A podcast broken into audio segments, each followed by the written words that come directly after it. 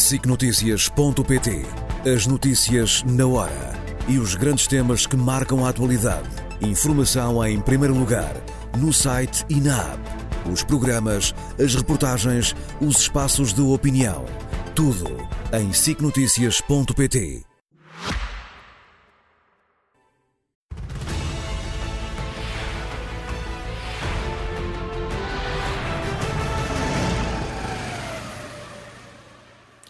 Como sempre, com o Nuno Rogério e o José Milhazes, por quem começo hoje, Zé, e começamos já por falar num paralelismo que tem, temos feito esta semana, em que se sobrepõem conflitos do Médio Oriente e da Ucrânia. Exato. Eu trouxe duas fotografias publicadas pelo papão oficial do Kremlin, o senhor, o senhor Dmitry Medvedev, que publicou na sua página no Telegram esta é uma de apoio à Palestina e uma outra foto, a seguinte, uma manifestação de apoio à Ucrânia.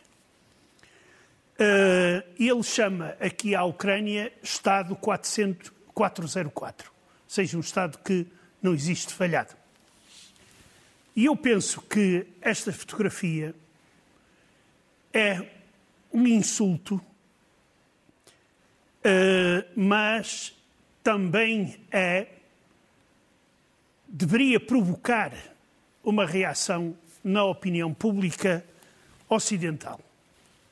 Quando se deu a invasão da Ucrânia por parte da, da Rússia, houve protestos formais, uh, foi enviada ajuda humanitária, etc. Mas não se viam multidões na rua a protestar contra a política russa. Houve algumas manifestações organizadas pela extrema-esquerda portuguesa, se falarmos de Portugal, que alegadamente não eram, eram a favor da dita paz, que depois Lula da Silva veio dizer, veio revelar que tipo de paz, ou seja, é preciso ceder território para conseguir a paz, e como se os dois países tivessem entrado em guerra ao mesmo tempo um contra o outro. Exatamente. Fosse uma decisão e, mútua. Exato, exato. É, é claro que, eh, por um lado, manifestações pró-Palestina, muitas delas, no fundo, são pró-Hamas, e nós temos de nos deixar de, neste caso, peço desculpa, de Rodrigues. uh,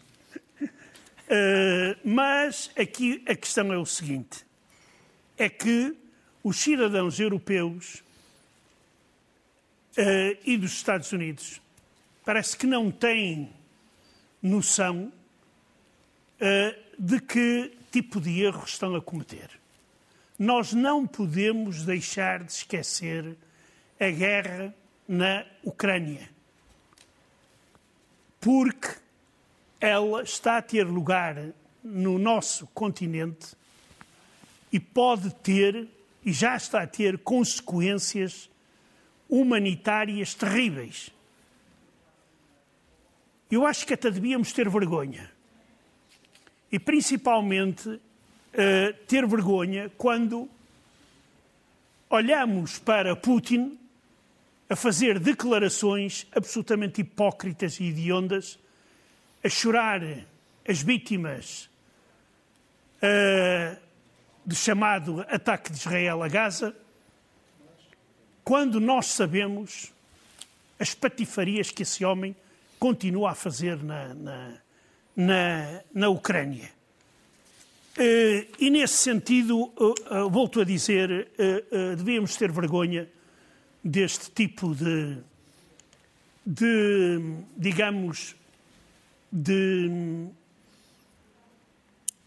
de esquecimento. diferença de exatamente, exatamente. Em, relação à coisa. Exato. Fica um, este introito dos José Milhazes quase em jeito de declaração. E nem de propósito, Nuno, mergulhamos de imediato na Ucrânia, da qual temos eh, falado pouco, de facto, nas últimas semanas. O que é que se está a passar?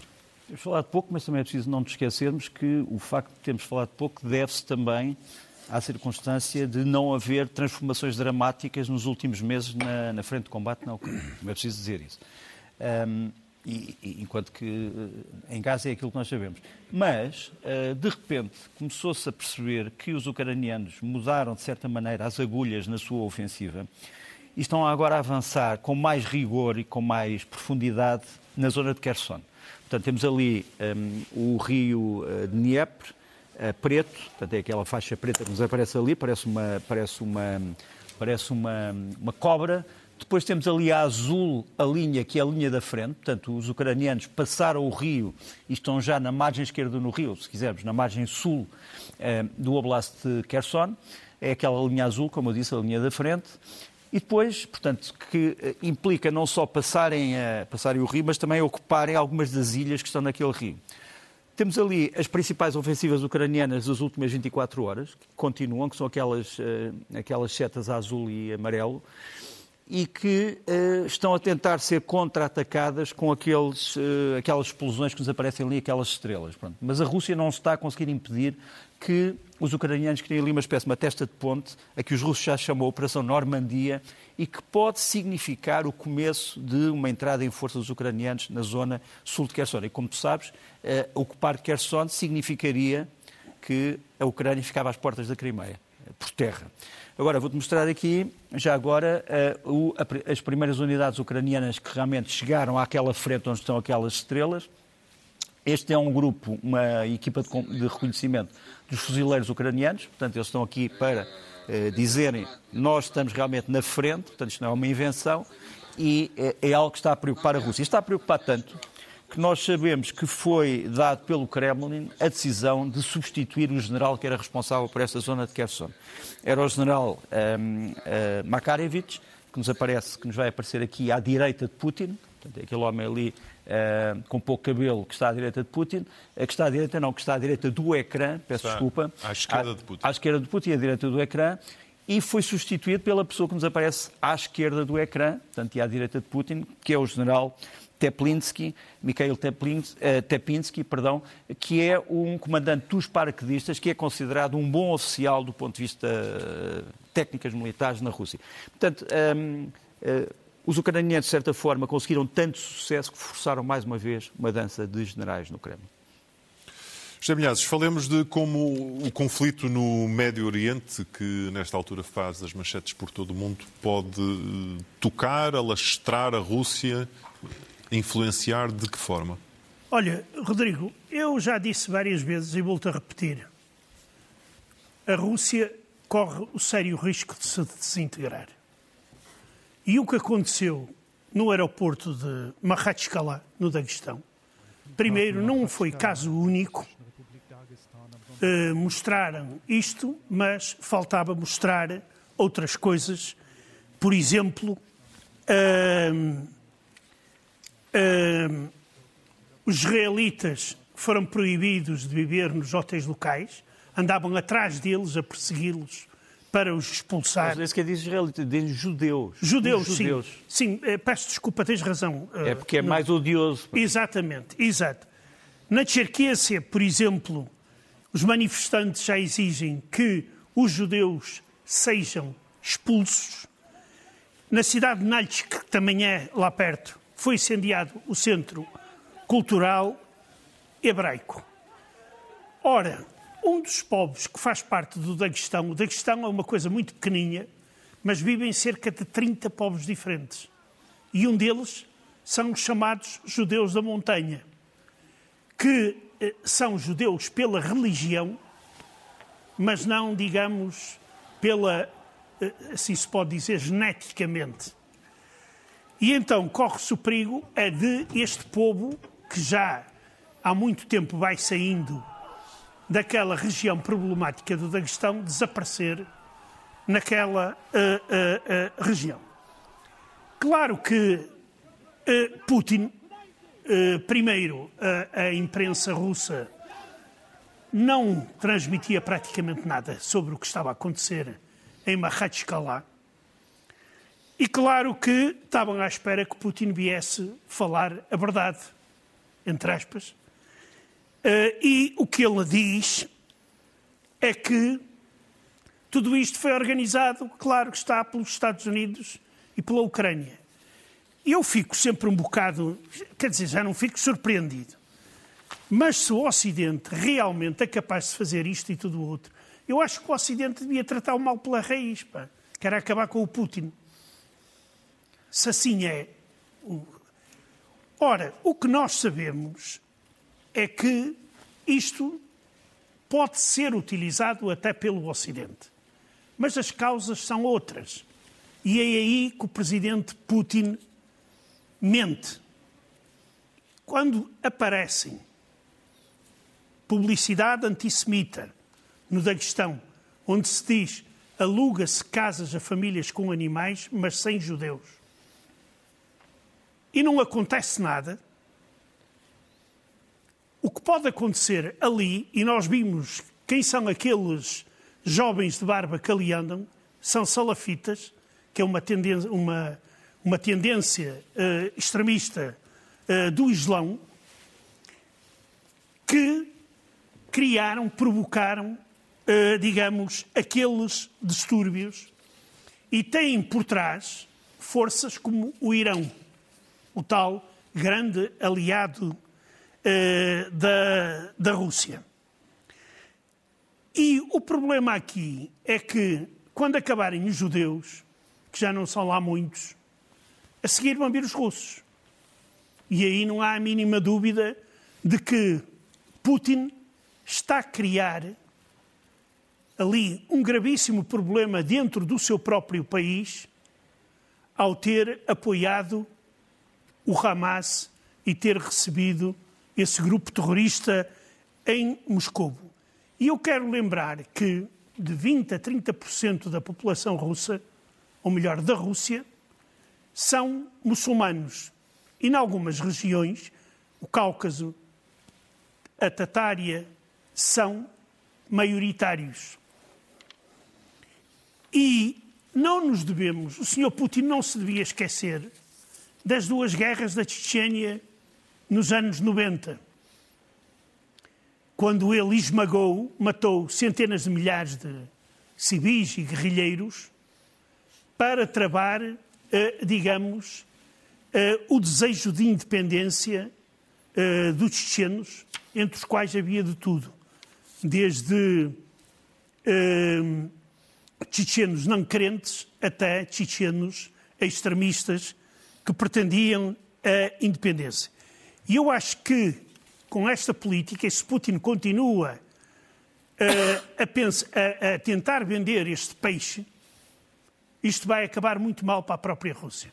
Já voltamos a, a falar, de, nomeadamente, das manifestações no, no Cáucaso e como isso pode ser preocupante para a Rússia, mas permite-me, com o Nuno, voltarmos à questão ucraniana e a novos focos de estratégia. Sim, eu vou chamar a isto a maratona ucraniana porque é uma, é uma corrida de longa duração e, e que exige fogo em que neste momento está envolvida a Ucrânia. Uh, nem que seja mesmo a propósito, houve verdadeiramente uma maratona em Kiev, com milhares de pessoas a correrem uh, pela libertação do que resta da terra ocupada da Ucrânia. Uh, isto mostra que este povo continua a ter um grande ânimo, não vai desistir, uh, mesmo se tiver menos armas ou outras armas, não vai desistir. E a verdade é que Zelensky tem neste momento alguns problemas que tem que resolver, e, não sei se os vai conseguir resolver. Um primeiro é o de realmente lutar contra uh, o decréscimo de envio de material, que já era pouco, que estava a ser enviado pelo Ocidente. Uh, ele recebeu agora uma delegação dos Estados Unidos, dos dois partidos, portanto, do Partido Republicano e do Partido Democrata, na, na Câmara dos Representantes. Estas pessoas foram bem escolhidas porque vêm das áreas das finanças, da economia, das apropriações, portanto, são eles que vão, no fundo, decidir uh, que dinheiro é que vai para a Ucrânia, quanto dinheiro é que vai para a Ucrânia e para quê e, e, parece ter corrido bem a reunião, mas ainda não há decisões absolutas sobre que dinheiro é que vai uh, do Capitólio, uh, decidido no Capitólio, para a Ucrânia. Depois temos também uma, uma, uma, notícia interessante, que foi a ida deste senhor, do Sergei Shoigu, como sabem, é o Ministro da Defesa russo, que foi falar a um fórum de defesa, o chamado fórum, o décimo fórum de Changshan, que, fica, que, que se deu em Beijing, na capital da China, é curioso que ele tenha falado ao lado de uma bandeira de Israel, que depois tentaram tirar, mas que nos aparece aqui na fotografia.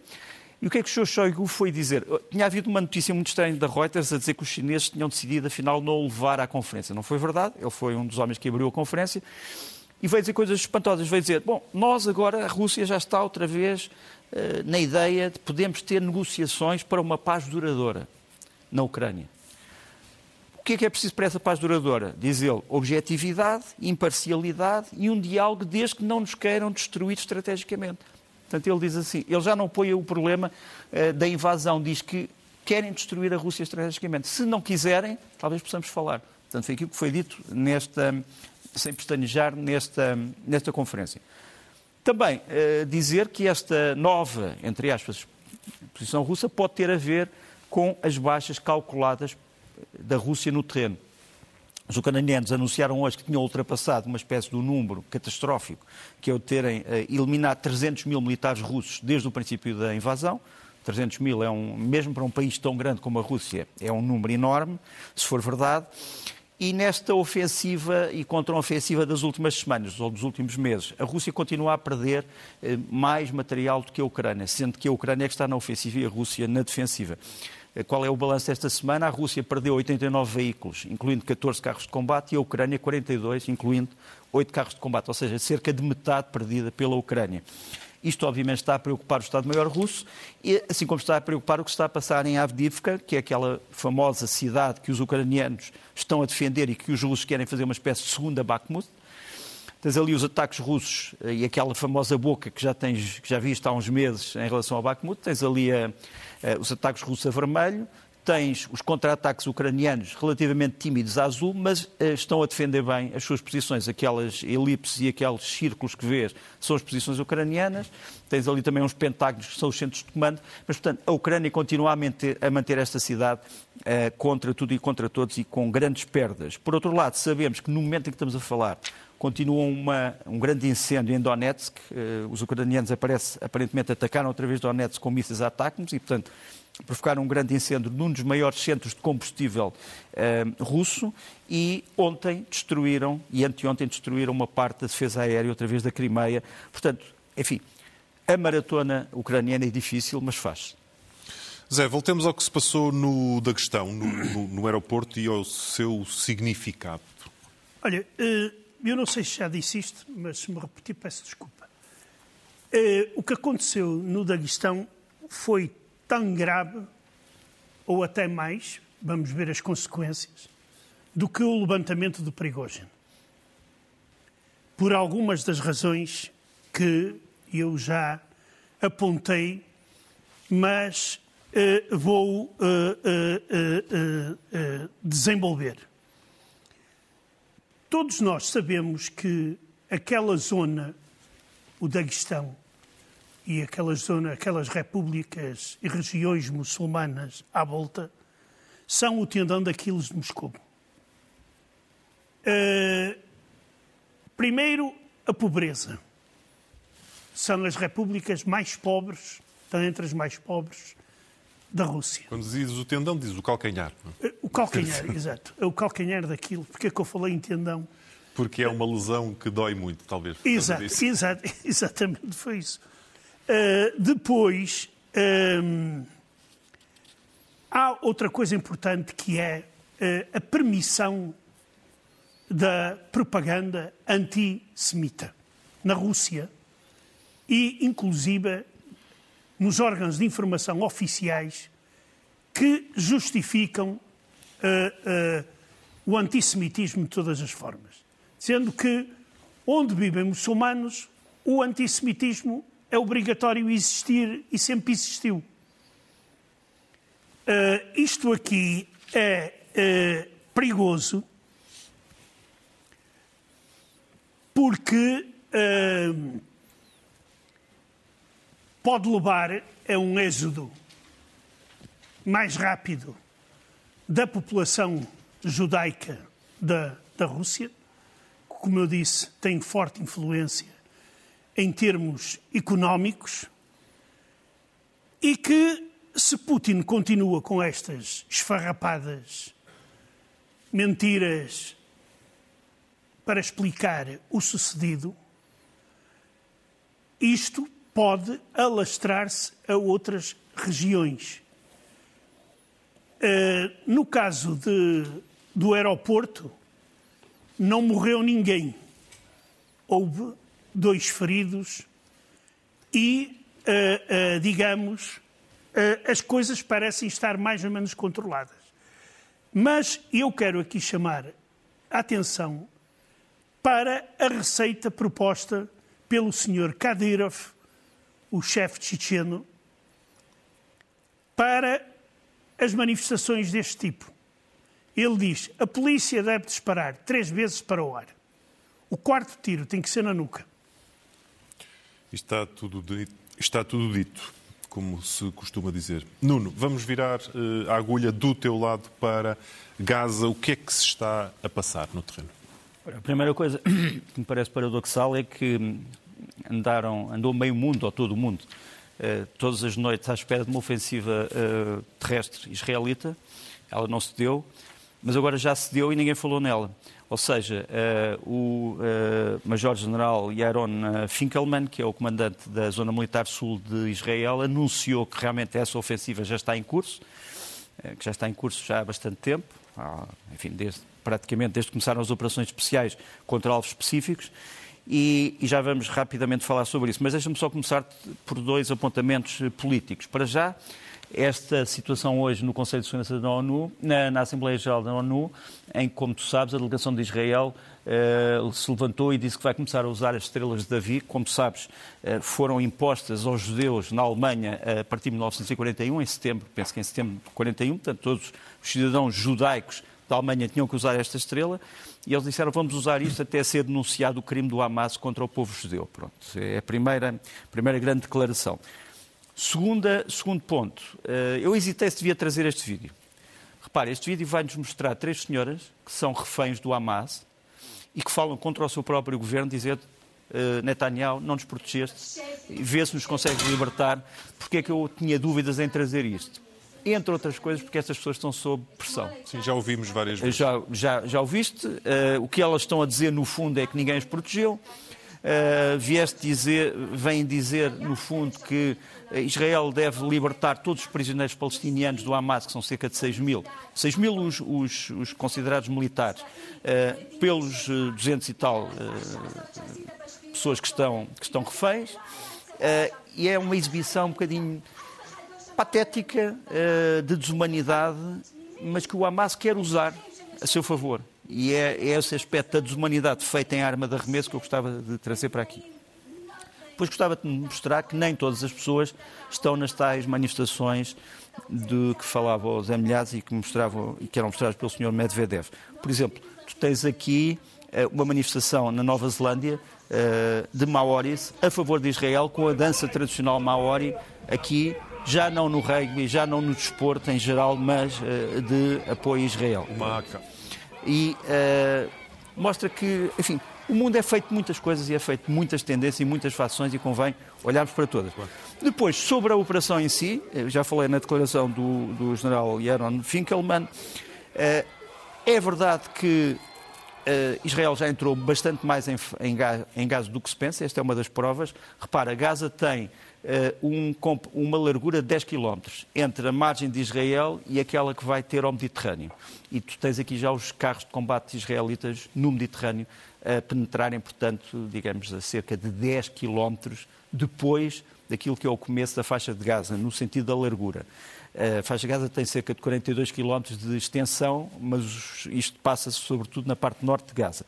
Deixa-me mostrar algumas, alguns... Estão a dirigir-se para sul, não é? Estão a, a dirigir-se estão a dirigir-se de, eu diria mais, de um leste sua... para oeste. Mas tem mar à sua direita? Sim, mas, mas eu diria que estão a dirigir-se mais de leste okay. para, para oeste. Continuemos. Uh, porque aquilo, no fundo, é um retângulo deitado junto ao Mediterrâneo. Uh, mas, mas, se quiseres, sim, nesse aspecto, para sul. Mas, essencialmente, de leste para oeste.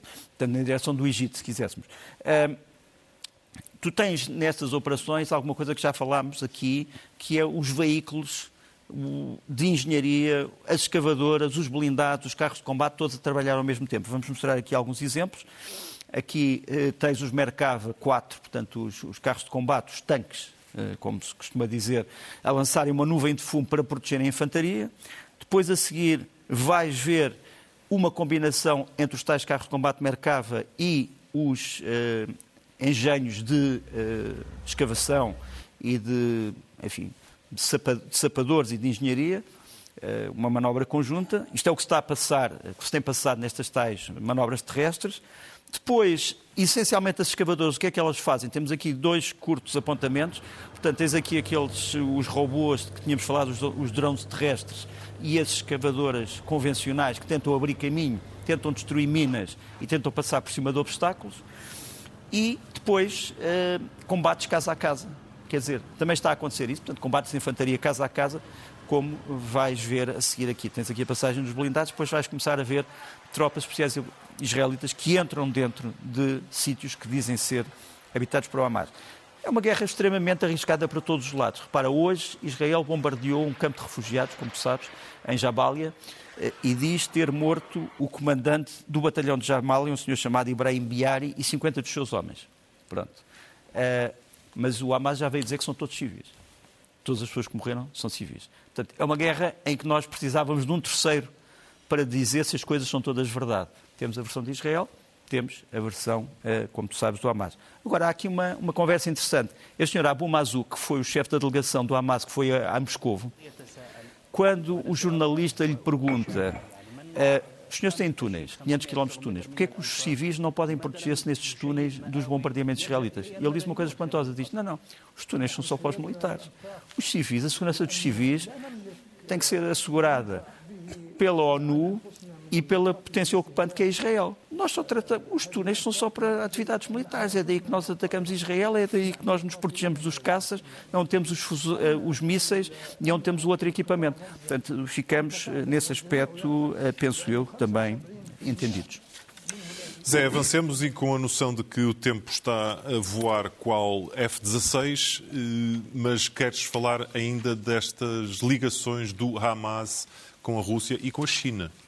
É, é, exato. Um dirigente do, do Hamas, bem conhecido, que é o Aled Mashal, ele dá uma entrevista aqui numa televisão egípcia é, e que ele considera que a China e a Rússia devem estar gratos ao Hamas e por isso devem também apoiar o Hamas. E porquê?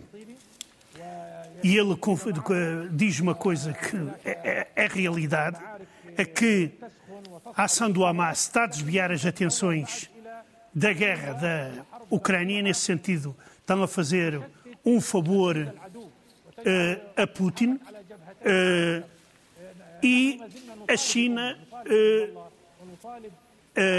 está surpreendida com o êxito do Hamas. Este senhor afirma que os russos lhes disseram que os acontecimentos de 7 de outubro irão ser estudados nas academias militares. E os chineses pensam realizar o mesmo plano no Taiwan. Estou a citar. Os árabes deram uma lição a todo mundo. Gabou-se o senhor Marshall. E agora, o Hamas quer que a Rússia e a China retribuam. Isto também me leva a pensar, e por aquilo que eu também consegui apurar, que na Rússia há a expectativa de que, se forem libertados reféns, como está a prometer o Hamas, pelo menos alguns deles serão com passaporte russo. Vamos ver se efetivamente o Hamas também sabe agradecer pelo apoio uh, russo neste ato de terrorismo uh, que ocorreu no dia 7 de outubro em Israel. Nuno, papel de Estados Unidos e NATO no Médio Oriente. Os Estados Unidos têm tido um papel importante porque têm, no fundo, aconselhado Israel a não fazer, passa a expressão, asneiras. Ou seja, que responder ao terrorismo, mas dentro das regras do direito internacional. Tu podes-me dizer assim, ah, mas regras do direito internacional são tão difíceis, são dif tão difíceis que os militares não podem sequer fazer uh, aquilo que é uma operação contra terrorista. Esse é o problema de ter aderido a uma forma de civilização que não é barbárie. Quer dizer, tu podes ter que lutar, se calhar, com uma mão uh, atada atrás, atrás das costas. Mas é assim que Israel uh, vai, ter que, vai ter que lutar. Os Estados Unidos, no entanto, fizeram uma coisa: criaram uma espécie de cortina de proteção para que Israel não possa dizer que está a ser atacada de outros pontos. E por isso, uh, tem estes navios que vamos mostrar. E tem aqui este, o Carney, que foi o tal navio que uh, eliminou vários mísseis vindos do Iémen. Tens aqui a ponte de comunicações e de interseção do Carney.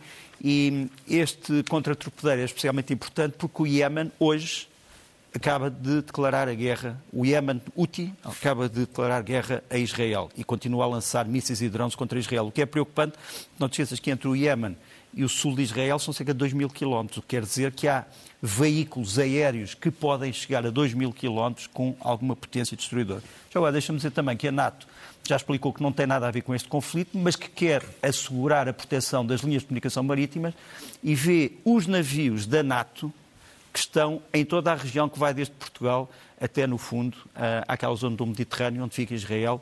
Uh, tens ali vários navios de vários grupos de missão e tens estes navios sempre a moverem-se. Uh, aquelas linhas que tens ali, tens as posições dos navios que se calhar no momento em que estamos a falar já não são aquelas. Mas estamos a falar de 34 navios consignados a missões e 9 em reserva operacional. Isto inclui porta-aviões, uh, porta-helicópteros, navios fuzileiros, etc. Nuno Rogério, José Milhazes, se não for antes, voltamos a ver-nos na próxima sexta-feira. SICNotícias.pt As notícias na hora e os grandes temas que marcam a atualidade.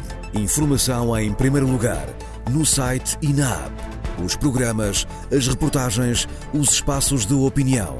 Tudo em SICNotícias.pt.